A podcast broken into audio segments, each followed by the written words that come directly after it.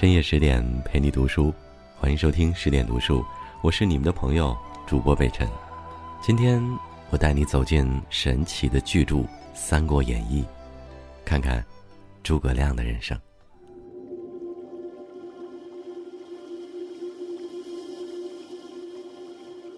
相较于《三国志》，大家似乎更喜欢《三国演义》，而今天的故事就是出自《三国演义》，关于。我的一个丞相朋友，他自比管仲、乐毅，但在后世，他的声名之盛远远超过他们。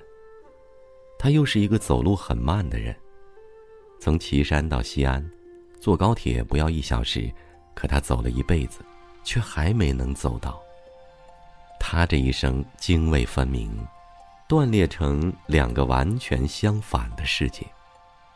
前二十七年，他诗酒为伴，琴棋书画，韬光养晦，淡泊明志；后二十七年，他运筹帷幄，出将入相，沙场百战，把自己活成了神话。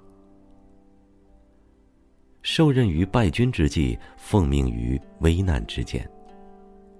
公元二零七年午后的隆中草庐，诸葛亮从梦中醒来。睡完了他人生中最后一个好觉。潦草半生、颠沛流离的刘备，领着两个兄弟寻到了这里。三顾茅庐，好不容易把诸葛亮哄出了山。一个始终不被人善待的人，最能识得善良，也最能珍视善良。刘备得孔明前，受冷眼无数，被人撵着打了十几年。对属臣的要求也卑微到了极致，哪怕是个废物，只求做到两个字：忠诚。正因如此，刘备才得到了起兵后最初的一般文忠武勇。诸葛亮多智近妖，精明到了极点，他对主公的要求也不高，只两个字：信任。如果不能得到绝对的信任，那他的结局也无非两种。一种是隐居山林安度余生，一种是功高盖主受猜忌排挤而死。所以读完《三国演义》的人很难想象诸葛亮能在曹操、孙权的帐下效忠，前者自不必说，疑心暗鬼，连亲儿子都不放心，何况是妖人诸葛亮？所以司马懿直到曹操病死才敢展露锋芒，而孙权。看似不涉朝政，实则深谙权谋，操纵群臣，相互制衡。但谁又能与诸葛亮抗衡呢？另外，孙权是个一心求稳的帝王，他宁可固守江东十年，也不愿丢掉父兄打下的一寸山河。诸葛亮若去了东吴，只能是束手束脚，无比抑郁。思来想去，诸葛亮还是选了刘备。因为没有谁可以像刘备那样无条件的相信他，对他决策的正确性从来不曾有疑，几乎都是遵照执行，只有两次例外。而那两次的原因，其实也正是诸葛亮认定刘备的理由：他是个好人。因为刘备是个好人，所以有些事他是做不出来的，比如不听诸葛亮的话。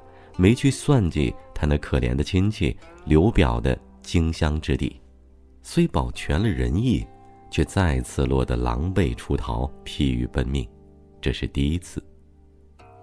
也正因为刘备是个好人，所以在三国中有些事只有他做得出来，比如在关羽、张飞接连惨死之后，嚎啕大哭，拒绝了诸葛亮的苦谏，一意孤行的亲率大军伐吴。夷陵之战，火烧连营七百里，蜀汉元气大伤，刘备心衰力竭，死在了白帝城。这是第二次。总而言之，诸葛亮跟着刘玄德上了贼船，再也没能下来。博望坡，他初出茅庐，眼见夏侯惇领兵十万汹汹而来，叹了一声：“青鸟羽扇，野火焚遍山林，曹军死伤无数。”这是第一把火。新野城，曹操亲自提兵血耻，他和刘备坐在山头饮酒，远远望到曹军涌进了新野，安营造饭，平静的吩咐伺候传话，要关羽、赵云依计行事。夜半火起，熊熊烈焰烧得曹军人仰马翻，折损过半。这是第二把火。赤壁滩，曹孟德二十万大军压境，他白衣渡江，舌战群儒，促成孙刘结盟，智击周瑜。草船借箭，七星坛上引东风，滚滚长江东逝水。火光滔天起，曹军全军覆没，败走华容道，侥幸留命，逃回许昌。这是第三把火。诸葛亮的三把火，一把比一把烧得旺。以至于烧化了曹操的野心，有生之年，曹操再也没有能够重返荆州，踏平蜀，统一天下的步伐被迫终止在了诸葛亮的火墙之外。号令三军的权力也名正言顺的掌握在了诸葛亮手中。面对心生不忿的关羽、张飞、刘备，严厉的说：“孤之有孔明，有鱼之有水也。”愿诸君勿复言。诸葛亮也终于能相信他没有看错人，刘备是值得他托付才华和性命最正确的那个人。公元二百二十一年，刘备称帝，史称先主。这一年，他正好六十岁。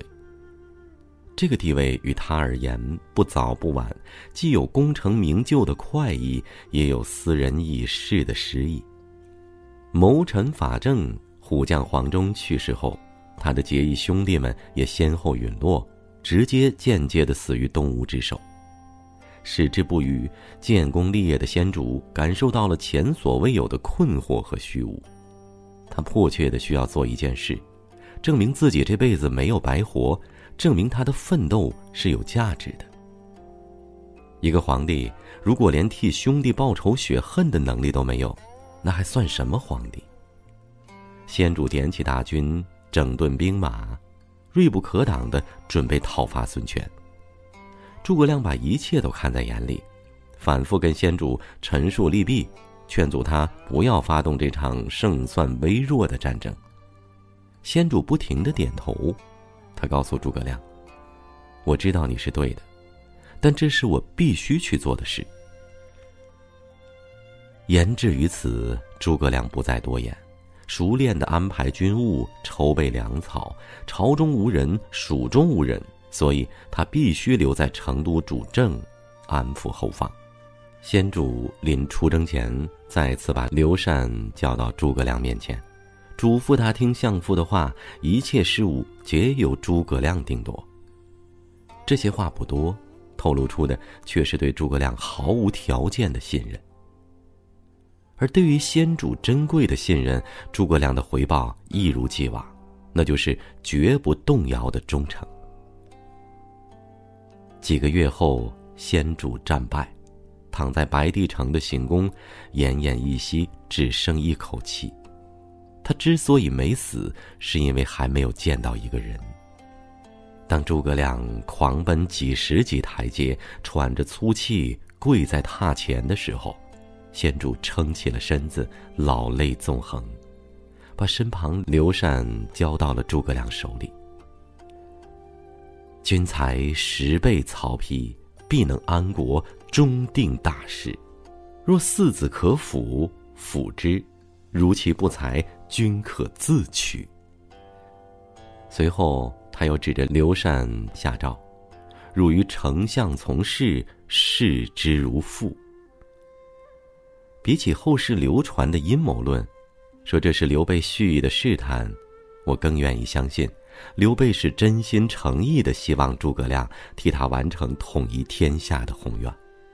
这个创业未半、中道崩殂的梦想家，怎么舍得多年基业毁于一旦，作飞挥散？诸葛亮与先主相对而泣，他说：“臣感竭股肱之力。”效忠贞之节，继之以死。你给过我梦寐以求的信任，我也发誓要忠诚于你。虽然现在你先走一步，但剩下的日子里，你的儿子将代替你接受我的忠诚。我会继续辅佐他，哪怕他不如你不聪明，我依然会竭尽全力照顾他。先主克然长逝，终年六十三岁，谥号昭烈皇帝。一个月后，刘禅在成都继位成帝，时年十七岁，史称后主。由于先主的任性出征，蜀汉国库空虚，军力衰退，国内叛乱四起，近一半的疆土脱离了控制。北方曹魏和东南孙吴仍然蠢蠢欲动，伺机进犯，整个国家兵荒马乱，一片狼藉。后主刘禅是个甩手掌柜，所谓正事无巨细，闲绝于量。丞相诸葛亮终于不再气定神闲，一贯的从容不迫被眉宇间抹不去的忧愁取代。北境有敌，他就镇守北地；陆逊来犯，他就移师东向。一个擅长放火的人，却当上了救火队长，哪里需要扑哪里。地方豪强叛乱未平，蛮王孟获又起祸端，诸葛亮不得已于二百二十五年起兵，深入西南驻地，平息战火，为稳固局势，采用了攻心为上的谋略。他深知屠杀形成的威慑，也许可以让南方太平三四年，但仇恨会使下一场叛乱来得更快更猛。只有用仁义感化，道德驯服。才能真正的将南方纳入统治，所以才有了七擒孟获。诸葛亮在云南的秀丽山水之间安营扎寨，一边盯着北方的战事，一边把那个骄傲的首领一次次的抓到面前讲道理，又一次次的把他恭送回乡，直到孟获的脸上不再有怒容，内心不再敢对抗，心悦诚服，匍匐在地，认了输。诸葛亮待刘禅，赐予孟获掌管南蛮之地的权柄。此后，直到蜀汉灭国，西南始终平静无虞，固若金汤。这场仗从春天打到秋天，诸葛亮踩着落叶回到了成都。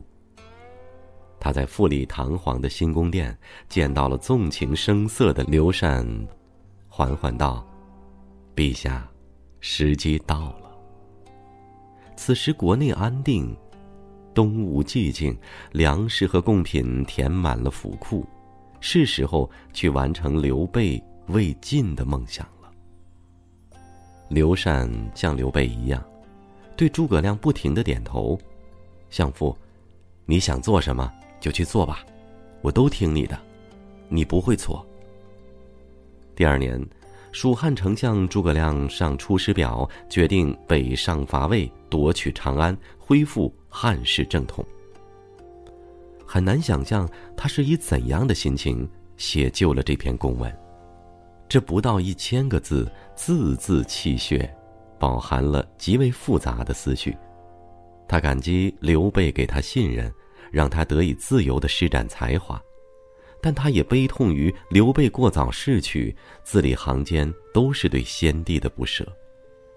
除了这些，他像一个操碎心的长辈，帮刘禅打点一切，事无巨细的安排了他不在时蜀国的大小事务。刘禅虽不懂得谋略，却是个好孩子，可惜生在了帝王家，平庸即是原罪。诸葛亮撑在桌上。泪眼模糊，精疲力竭的写完了最后一句：“尽当远离，临表涕零，不知所言。”其实，从关羽大意失荆州那刻开始，蜀国就已经丧失了逐鹿天下的资格，而偏安一隅的结果，注定是走向衰败落幕。十几年前就看破，据荆益二州。霸业可成的诸葛亮，怎么会不知道这些？但北伐不仅是为了完成刘备遗愿，更是在为刘禅和蜀国谋未来、计深远，所以他才明知不可为而为之，偏要和老天爷赌一把，打一场必败的仗。经过谨慎筹备，公元二二八年，诸葛亮进行了第一次北伐，兵锋直指曹魏，连下陇右三郡，关内朝野恐惧，长安唾手可得。可恨他用错了一个纸上谈兵的书生，马谡失守街亭，蜀军丧尽优势。第一次，也是最有可能成功的一次北伐宣告失败。第二次北伐，魏蜀大军在陈仓决战，魏军只求稳守，且援军源源不断，蜀军却受制于粮草短缺，苦战不下，被迫撤退。第三次北伐。由于大司马曹真和大将军司马懿两大名将携手防御孔明，彼此皆无破绽，相持无益，只好无功而返。第四次北伐，司马懿大军惨败于诸葛亮，正面战场失利，于是司马懿设下反间计，引得蜀汉朝堂动荡，传言武侯早晚称帝。刘禅将信将疑，为安抚群臣，召回诸葛亮辟谣。司马懿逃过一劫，北伐再次功败垂成。第五次北伐，李延都运粮草不利，散播谣言，加上天气作怪，蜀军只得收兵。第六次，也是最后一次北伐，诸葛亮率十万大军，兵出斜谷口，火烧上方谷。即将把司马懿父子三人活活烧死在火中。但赤壁借来的东风早晚是要还的，狂风烈烈起，一阵霹雳响，好雨倾盆落，浇灭弥天大火。司马懿和两个儿子喜极而泣，率领残兵败将冲出了包围。诸葛亮独自站在大雨里，望着他们远去的背影。不知作何感想。逃出升天的司马懿早已吓破了胆，拒守不出，决定用拖延战术耗光蜀军的粮草，逼迫诸葛亮退兵。这一手使得漂亮，诸葛亮无计可施，只能用各种手段激司马懿出战，以求速战速决。但司马懿是出了名的能人，一套女装解决朝骂，于他而言。还不如挠痒。积劳成疾的诸葛亮，就这样被活活拖死在了五丈原。他对北伐的执念太重，加上凡事亲力亲为，早就料到自己命不久矣，所以才会不停不歇的连续北伐，希望在死去之前帮刘禅留下一条活路，延续汉作。他真的是拼了命。可就是做不到，怎么办？老天说：“做不到就做不到吧。”于是命运安排魏延踩灭了七星灯，断绝了他最后一丝念想。诸葛亮躺在榻上，命在旦夕，气息微弱的嘱托完身后之事，便陷入了昏迷。之后转醒，诸葛亮强支病体，令左右扶上小车，出寨。遍观各营，自觉秋风拂面，彻骨生寒，乃长叹曰：“悠悠苍天，何薄于我？”刘禅的使者从成都赶来，大哭着说：“皇帝想问你死后，谁可替你主政？我死后，有蒋琬，蒋琬之后，可用费祎。这两人之后呢？”还有谁堪当大任？诸葛亮闭上眼，不再说话。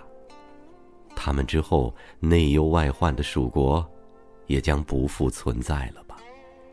是夜，天愁地惨，月光无色。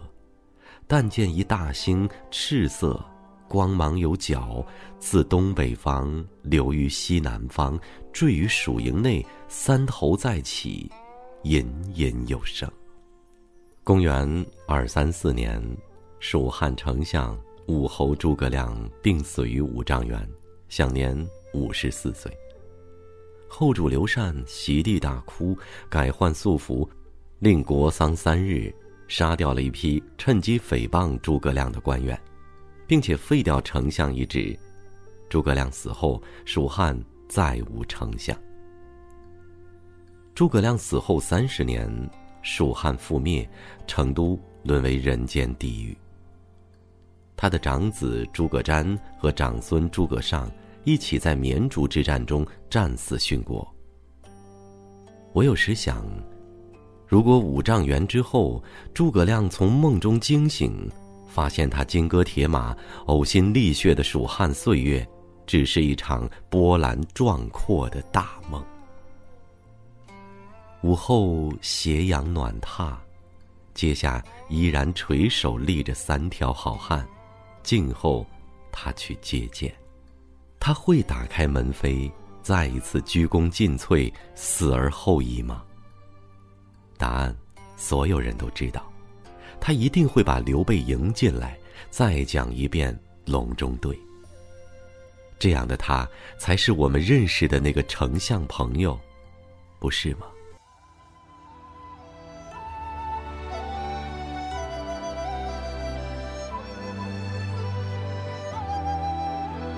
好了这就是今天和你的分享。在文章的结尾，想宣布一个好消息：为了帮助大家提升自己的素养和层次，十点读书开放了一座成长图书馆。在这里，既有解忧杂货店、肖申克的救赎、简爱这样影响全世界的经典名作，也有自控力、非暴力沟通这样的职场实用宝典，免费开放十天陪你听本书。如果你有兴趣。欢迎搜索关注微信公众号“十点读书”，进入成长图书馆，跟我一起阅读好书，成为更好的自己。我是你们的朋友主播北辰。如果你喜欢这篇文章，不要忘记了给我们多多点赞、转发和留言。如果喜欢北辰的声音，也欢迎关注北辰的个人微信公众号“北辰在找你”，每天也有好听的声音陪你入眠。我在首都北京问候大家。晚安。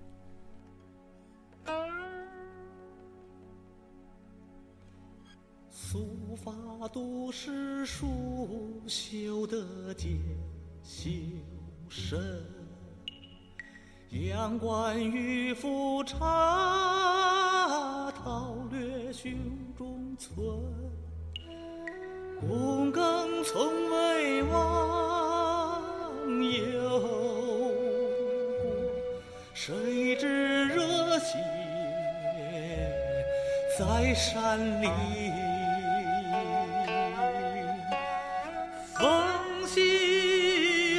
心。